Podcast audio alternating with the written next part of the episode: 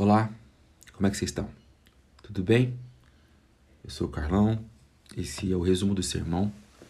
E ontem eu tive a incumbência de pregar um texto de 1 Coríntios 3, versículos 1 a 9, nesse período ainda do tempo comum pós-epifania do ano A do calendário cristão.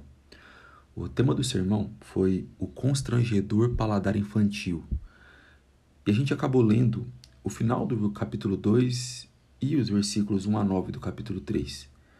A gente começa do 2,14, que diz o seguinte: O homem natural não aceita as coisas do Espírito de Deus, pois lhes são absurdas, e não pode entendê-las, pois se compreendem espiritualmente. Mas aquele que é espiritual compreende todas as coisas, ao passo que ele mesmo não é compreendido por ninguém.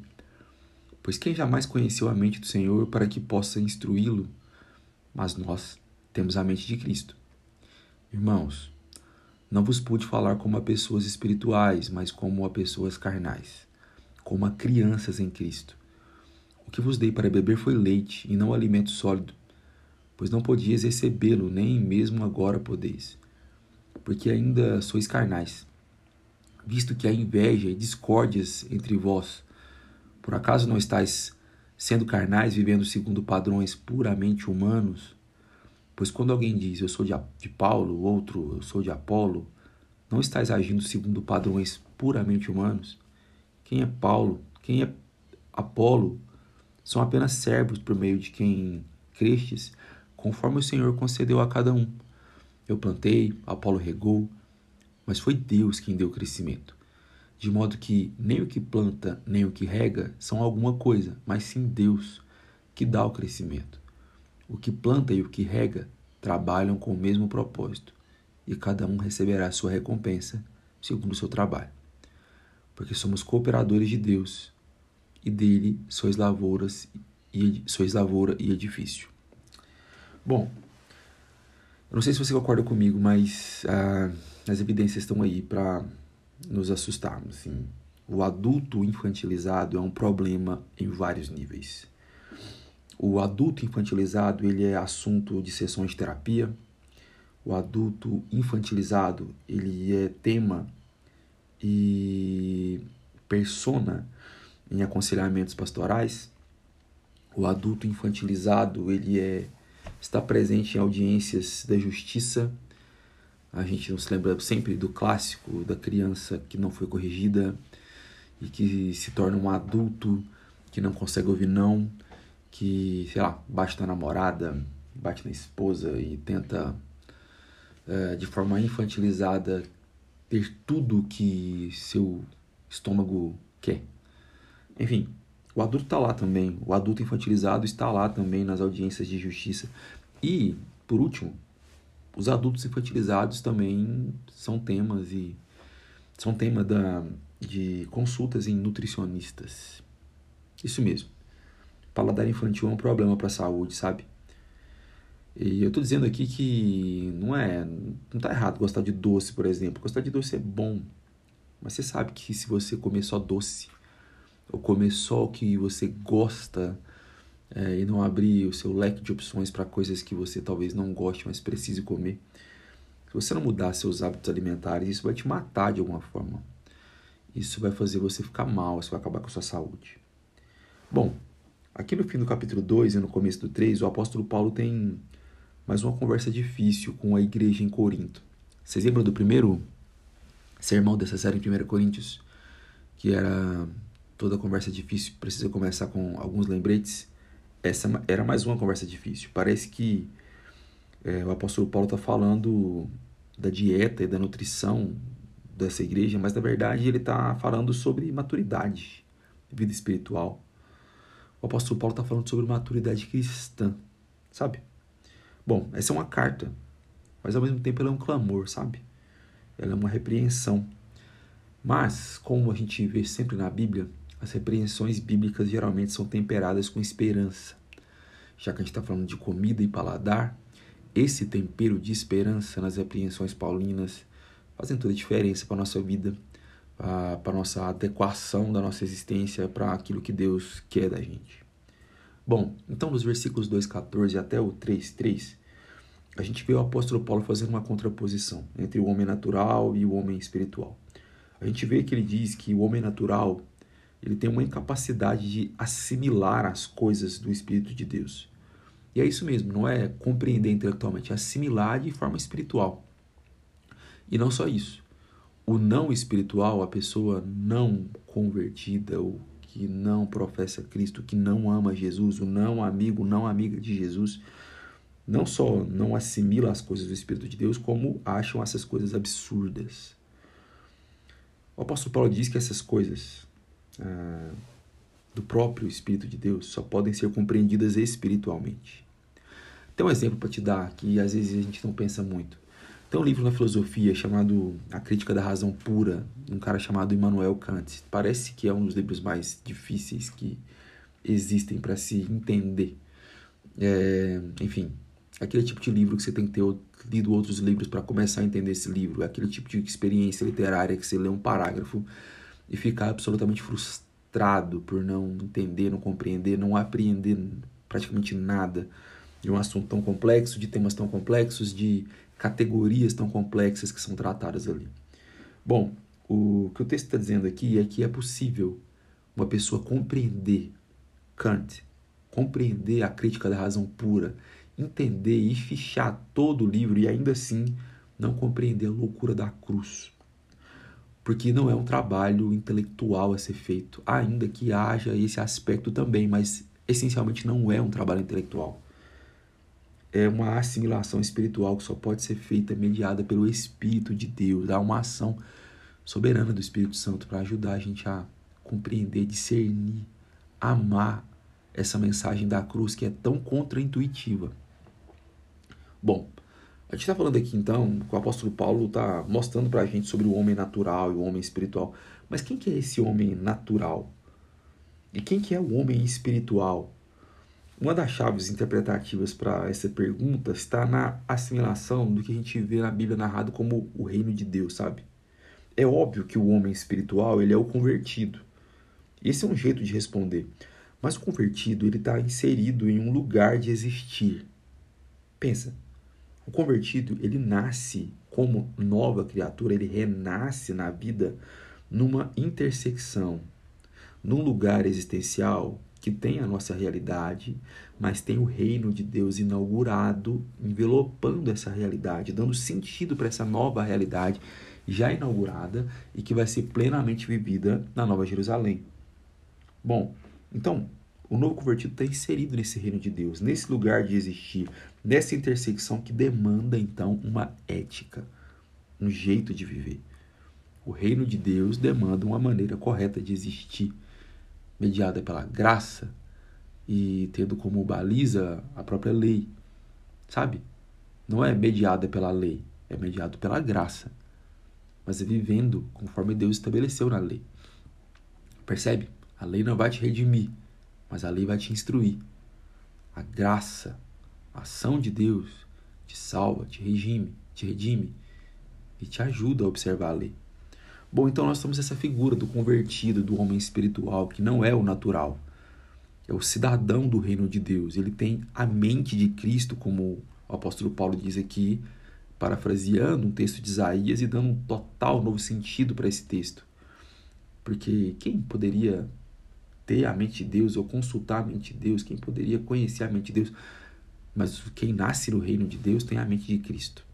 Bom, você habita então num mundo com um óculos, sabe? Que você pode escolher não usá-lo. Isso é um pecado. Mas é isso. Você está nessa realidade nova, nessa intersecção entre realidade e realidade do reino de Deus, envelopando a nossa realidade. E você tem uma espécie de lente para enxergar tudo. O problema aqui é que parece que os coríntios esqueciam de usar esse óculos ou de limpá-lo ou de fazer a sua devida manutenção, porque a ética com que eles estavam vivendo não condizia com o reino de Deus. Nós temos um problema aqui nos versículos, no versículo 1 do capítulo 3. O apóstolo Paulo diz: Eu não pude vos falar como a pessoas espirituais. O apóstolo Paulo viu um descompasso, viu uma dissonância, viu uma desarmonia na vida deles com aquilo que eles professavam. Mas a maneira com que o apóstolo Paulo começa e termina o versículo 1 do capítulo 3 é cheia de esperança para a igreja lá e para a igreja aqui. Percebe? O apóstolo Paulo não começa dizendo que eu não pude vos falar como a pessoas espirituais. Ele começa com uma palavrinha específica. Ele diz: Irmãos, eu não pude vos falar como a pessoas espirituais, mas como pessoas carnais, como crianças. E ele termina com outra palavrinha: em Cristo. Como crianças em Cristo.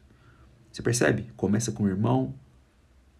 O recheio desse versículo é uma repreensão justa e termina dizendo que eles são em Cristo, crianças em Cristo. A repreensão consistia em mostrar para os coríntios que eles não se comportavam, não amavam, não viviam como crentes. Como quem não percebe que o reino de Deus já veio e demanda um jeito de viver. O que o apóstolo Paulo detecta nessa igreja é algo absolutamente constrangedor. Eram adultos com paladar infantil. Era gente crescida se comportando como criança. Era gente hipertrofiada, porém imatura. Sabe aquele meme que tem um cara fortão, um alterofilista, um, sei lá, uma pessoa que vive em academia e ela tá contra a luz, assim, parece que entrando num quarto e quem postou essa foto postou com o objetivo de mostrar os seus músculos, mas a internet não perdoa as pessoas. Pegou a foto e colocou uma legenda embaixo, tipo: Mamãe, posso dormir com você hoje que eu tô com medo? É engraçado, né? Bom, é, parece que é o caso aqui na igreja de Corinto. Era gente muito grandona, mas comportando como criança, como gente matura. O apóstolo Paulo diz: "O que vos dei para vocês, o que vos dei para beber foi leite e não alimento sólido."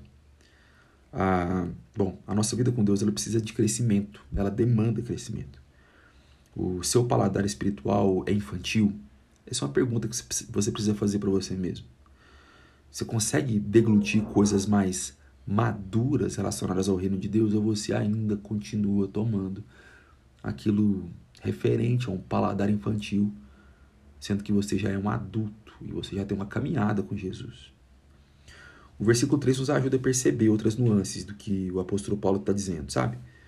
Ele fala do alimento sólido e ele fala que esse alimento sólido não é necessariamente assunto complexo. Essa é outra coisa que a gente muitas vezes erra achar que alimento sólido é necessariamente um assunto complexo, uma pauta complexa teológica. Mas não é assim necessariamente. Perceba, o apóstolo Paulo diz: sois carnais, vocês são imaturos, visto que há discórdias e invejas entre vós. Bom, a capacidade de deglutir aqui, de mastigar, é a capacidade de amar, de viver em comunhão no corpo de Cristo, de não fazer partidarismos, não era entender a complexidade da ordem da salvação, não era entender a complexidade de uma teologia sistemática complexa, não era, ainda que isso seja coisa boa de crente maduro. Mas parece que o apóstolo Paulo coloca aqui o deglutir, o ser maduro em Cristo, com a capacidade de amar, servir uns aos outros, viver em comunhão no corpo de Cristo, ser membro ordinário de uma igreja, vendo Deus agindo sobre as pessoas, percebe? Nós somos carnais quando vivemos em discórdia, inveja, padrões puramente humanos. Os versículos 4 a 7, o apóstolo Paulo vai falar sobre esse partidarismo carnal, meramente humano, produzido por uma assimilação cultural, por pouca demonstração do reino de Deus, por pouca capacidade de traduzir na vida esse reino de Deus que essas pessoas nasceram. Paulo resgata as divisões que ele havia mencionado no capítulo 1, os partidarismos. Paulo, ele aterriza a humanidade dele e dos outros pastores que lá estiveram, que lá cooperaram, e ele diz: Quem é Paulo? Quem é Apolo? Nós somos apenas servos que foram usados. A gente é apenas escravo de Cristo que foi usado para falar de Jesus para vocês, para instruir de alguma forma. Isso ajuda a gente a lembrar de algumas coisas, sabe? Bem práticas. Uh, eu queria que você pensasse aí. A melhor maneira de amar alguém que você admira no reino de Deus não é bajulando ela, não é tratando ela de uma maneira inadequada, é enxergando Deus por trás dessa pessoa. É vendo Deus através dessa pessoa. É vendo Deus maior do que essa pessoa, mas reconhecendo Deus na vida dessa pessoa. O apóstolo Paulo vai dizer: alguns plantaram, outros regam, Mas Deus opera o crescimento. É Deus que efeta o querer realizar. É Deus que faz as coisas usando, usando pessoas. Quem planta, quem rega, trabalham para o mesmo jardineiro, no fim das contas. Cumprem o mesmo propósito, são do mesmo time. Partidarismos dentro da igreja é um negócio feio, problemático, carnal e infantil. Eu quero terminar com algumas aplicações e um desafio para você. Olha para sua vida aí, vai. Sua biografia. Quem plantou, quem regou na sua vida? Algumas pessoas passaram para sua vida e contribuíram para o seu crescimento em Cristo. Eu queria te desafiar a demonstrar gratidão. E você pode fazer isso louvando a Deus, a Deus, pela vida dessas pessoas.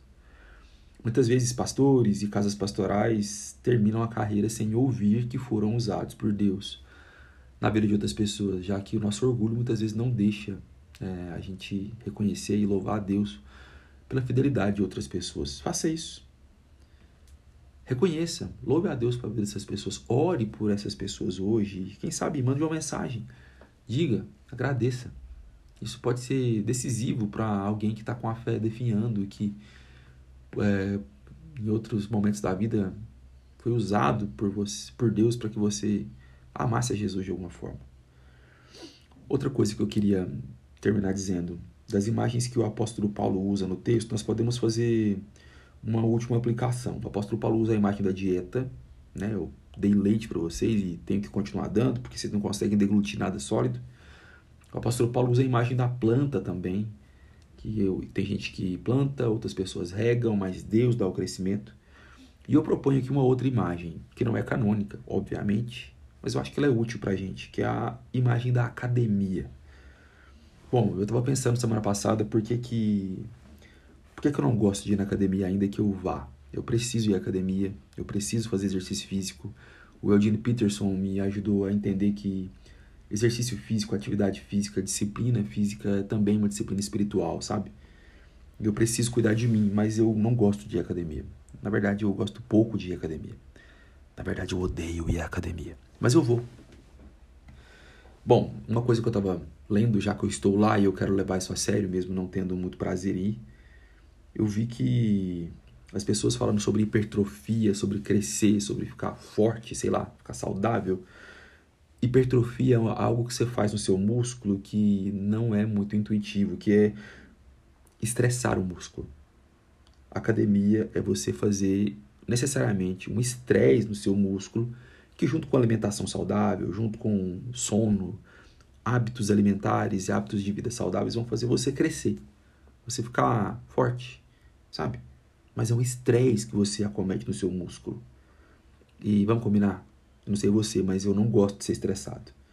Eu gostaria de ficar deitado e vendo meu corpo ficar saudável. Eu gostaria de comer, sei lá, um cheeseburger e vendo meu corpo ficar bem. Mas isso não acontece. Nós precisamos estressar o nosso músculo para que ele cresça. A gente precisa estressar o nosso músculo para que ele fique saudável. Percebe o ponto? Paulo nos estressa. Paulo estressa a igreja de Corinto para que ela cresça. Sabe? Paulo estressa essa igreja, aponta para eles coisas que não eram confortáveis de ouvir. Tipo uma dieta boa, tem coisa que você vai comer que não é confortável, não é gostosinho, não é docinho, mas é super importante para o seu crescimento, sabe? Você devia saber disso. Paulo nos estressa, Paulo estressa aquela, aquela igreja para o crescimento dela. Igual a dieta. É igual a poda, já que a outra figura é a planta. Ninguém quer ser podado. Mas muitas vezes a planta para crescer saudável precisa ser podada para ver outros ramos crescerem, para ver a saúde dela desabrochar e florescer. Nada disso é confortável, mas nos faz bem. Percebe? O desafio aqui é sejamos espirituais ao ponto de não ter partidarismos em igreja, ao ponto de ver também outros problemas na igreja com a nossa vida como problemas de gente imatura Sejamos espirituais ao ponto de pedir ao Espírito Santo que aponte as nossas imaturidades e ajude a gente a podar isso, a estressar o nosso corpo para que a gente possa crescer e superar algumas coisas, a comer bem, a deglutir algo mais sólido. Nos apeguemos na sabedoria de Deus, que é Cristo, o crucificado, o ressurreto, que é nosso alimento, que é meditar nessa morte contra-intuitiva que é a proposta para a gente também.